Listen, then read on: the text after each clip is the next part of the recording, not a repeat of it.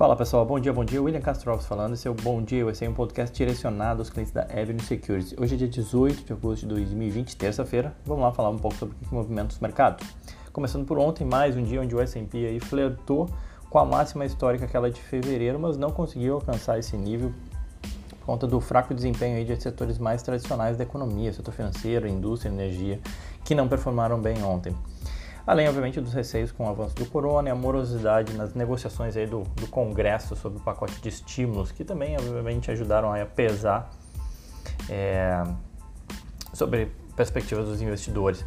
Outro fato também é que muitos investidores avaliam o S&P como esticado, né, ou sobrecomprado, quando analisado sob a ótica de indicadores técnicos. Então isso acaba gerando uma certa pressão vendedora quando ele atinge certos níveis. O Dow Jones fechou com uma queda de 0,31, o S&P subiu 0,27 e o Nasdaq 1%. E aí já dá para ver que, obviamente, as empresas tech se destacaram. Entre os setores, né, obviamente, de alto destaque é para o setor de biotecnologia, é, com o XBI subindo 3,5%. É, e que ajudou a puxar aí o desempenho do Nasdaq, esse que é um setor mais forte dentro do, da composição do índice, do índice Nasdaq. O, o, varejo também com o XRT subindo 2,25 e as construtoras com o ITB, o ITF que apresenta o setor, as construtoras subindo 2,83 com dados de confiança do, dos empresários do setor atingindo níveis recordes. Foi um dado que saiu ontem, um dado de pouco menos relevante, né? assim, é mais setorial, mais específico, mais de nicho, mas que ajudou aí no desempenho das construtoras.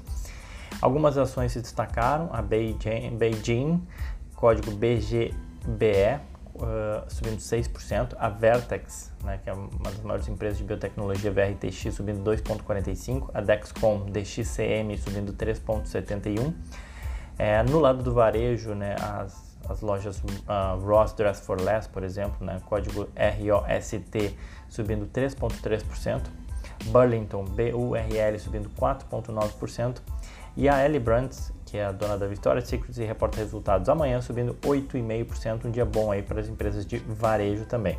Na ponta oposta, conforme eu já falei, XLF, setor financeiro, caiu 1,7%, XLE de energia caiu 0,6% e o XLI de indústria meio por cento de queda.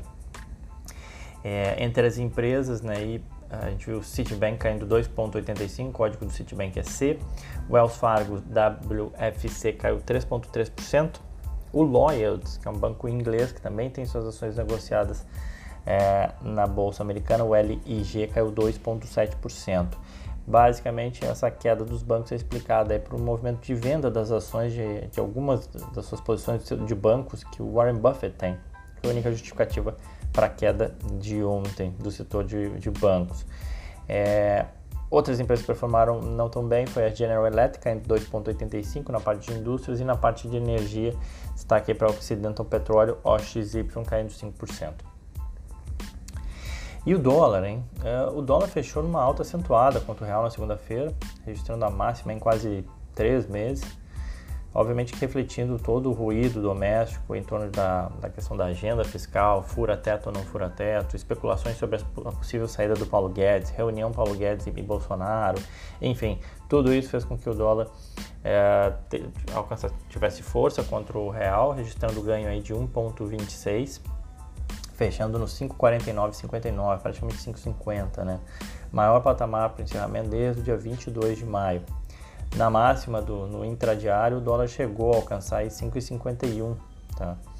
Num dia que é absolutamente normal no mundo, né? A gente criou, aparentemente o Brasil cria novamente uma crise para chamar de sua e o impacto imediato é na moeda. Né? Então, eu, aquilo que sempre ressalto, especialmente nas minhas redes sociais, é que você não precisa ficar refém é, de uma reforma, como era o caso até pouco tempo atrás, a gente falava muito em reforma da Previdência ou não, enfim, o impacto disso na, na questão fiscal do Brasil. Você não precisa ficar refém de uma reforma ou de um ministro, né? Foi o, o receio de ontem, a sua poupança, seu patrimônio, enfim, e essa é um dos principais pontos né, de vantagem ao se dolarizar patrimônio e buscar o acesso internacional. Mas vamos lá, dando sequência. Hoje, para hoje, maioria das bolsas em alta na Ásia, exceção aí para Singapura e Japão com leves quedas, ainda assim o Asia Down subindo 0,3. Na Europa, bolsas recuperam com leves altas, o estoque 600 subindo 0,22. É, ontem, né, à noite, o presidente Donald Trump aumentou as restrições à chinesa Huawei, tornando aí mais difícil para a empresa acessar alguns componentes essenciais. Na semana passada, o Trump ele já havia assinado uma ordem executiva para ByteDance, né, da dona do aplicativo TikTok, ou a BitDance, vender suas operações no país, enfim. Então essa pressão né, de Trump contra a China segue, segue no mercado, segue sendo uma tônica, é, segue pressionando aí, trazendo um certo, uma certa nuvem, digamos assim, de incerteza. É, fora isso, o Trump tweetou que está pronto para mandar mais dinheiro para os estados e, entre aspas, salvarem é, empregos né, de bombeiros, professores e etc. Esse foi um tweet dele. E ele comentou que ele está pronto para mandar dinheiro, mas que os democratas estão segurando isso. Né? Trump em, em campanha, modo de campanha. Né? É, os futuros ainda se apontam uma alta moderada de 0,15 para o S&P, 0,3 para o Nasdaq na agenda, às 9h30 da manhã, a gente tem dados de licenças para construção de casas novas. Esperado aí 1 milhão 320 mil novas licenças. Sai às 9h30, hoje às 9h45 na sala de análise a gente consegue comentar um pouco mais sobre isso. É...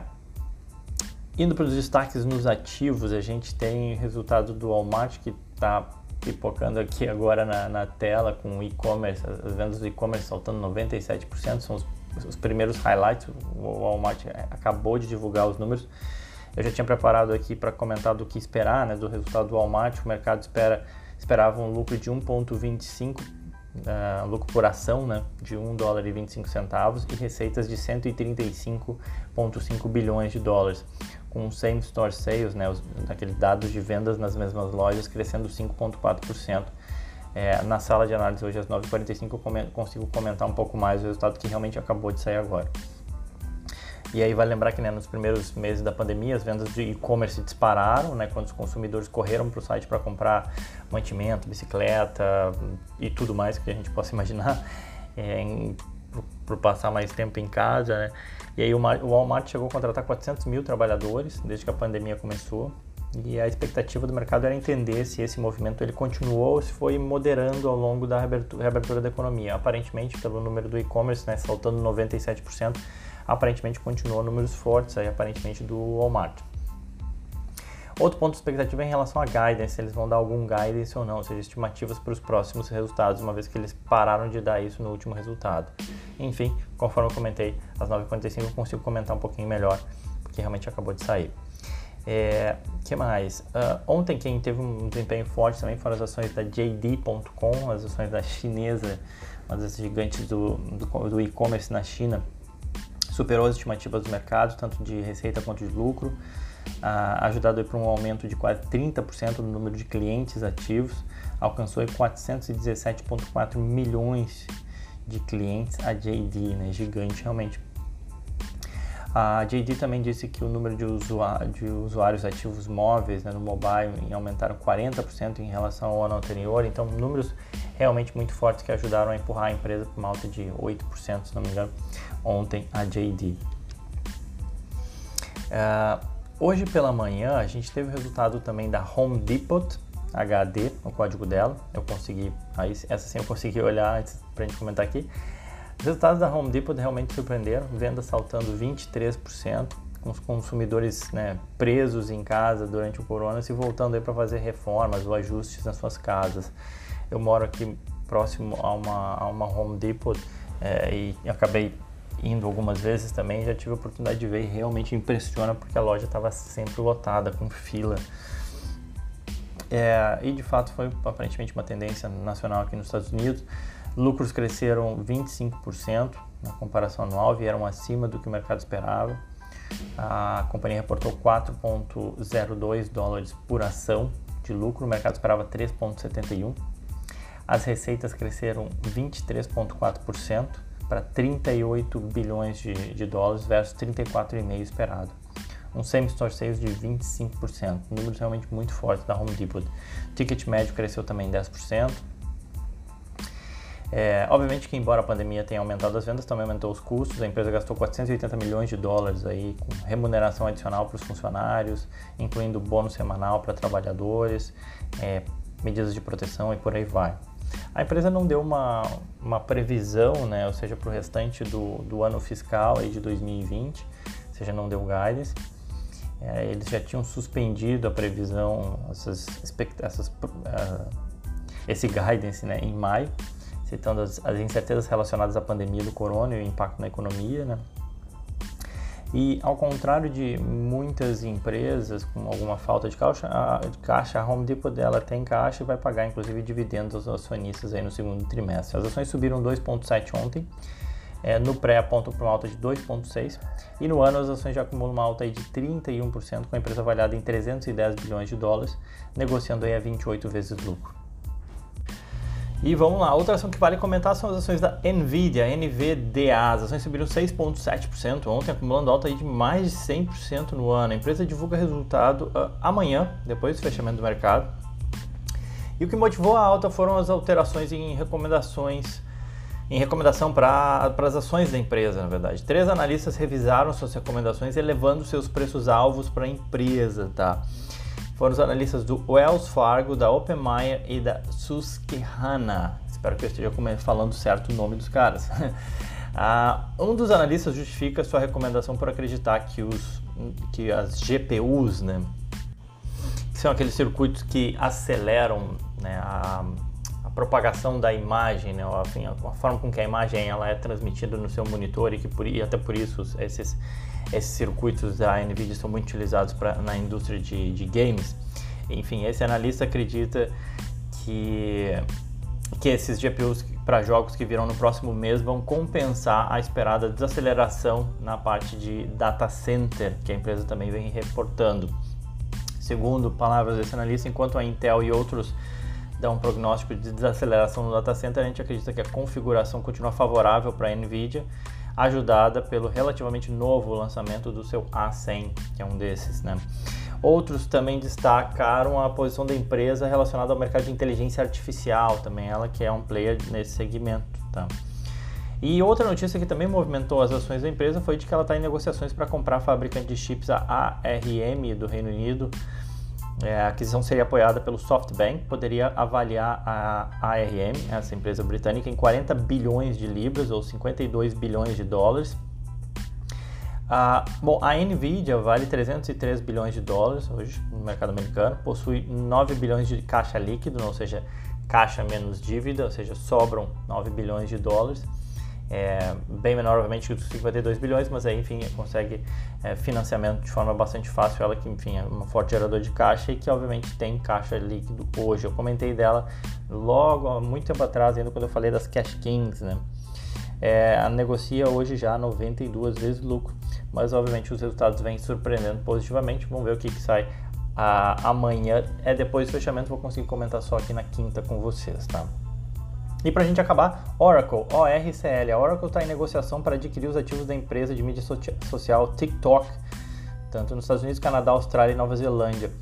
É, na verdade, fontes, saiu no, na CNBC, a empresa não confirmou, né, a Oracle não confirmou isso, mas segundo essas fontes, a Oracle está trabalhando aí com um grupo de empresas de Venture Capital, que o Financial Times já tinha informado anteriormente sobre essas negociações, que seria a General Atlantic e a Sequoia Capital é, que estão trabalhando aí junto com a Oracle é, para fazer intermediar, intermediar essas negociações com a TikTok. Uh, ambas as empresas não comentaram, nem TikTok nem Oracle. Aparentemente as negociações da Oracle com a TikTok aceleraram nos últimos dias e ela e a Microsoft estão muito à frente de qualquer outra empresa que já tenha manifestado interesse.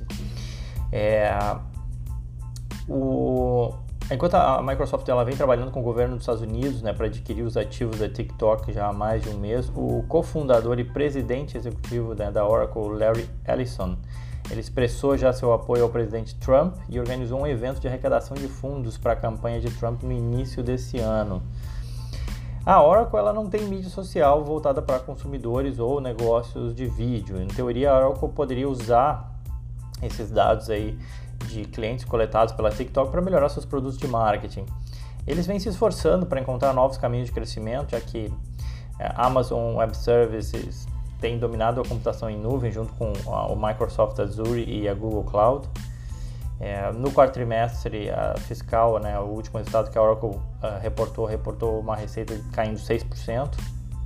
É ela que tem um histórico sim, de aquisições, mas que andou desacelerando nos últimos anos e tem tido dificuldade para encontrar crescimento. Talvez aí essa seria uma nova vertente para Oracle, tá bom?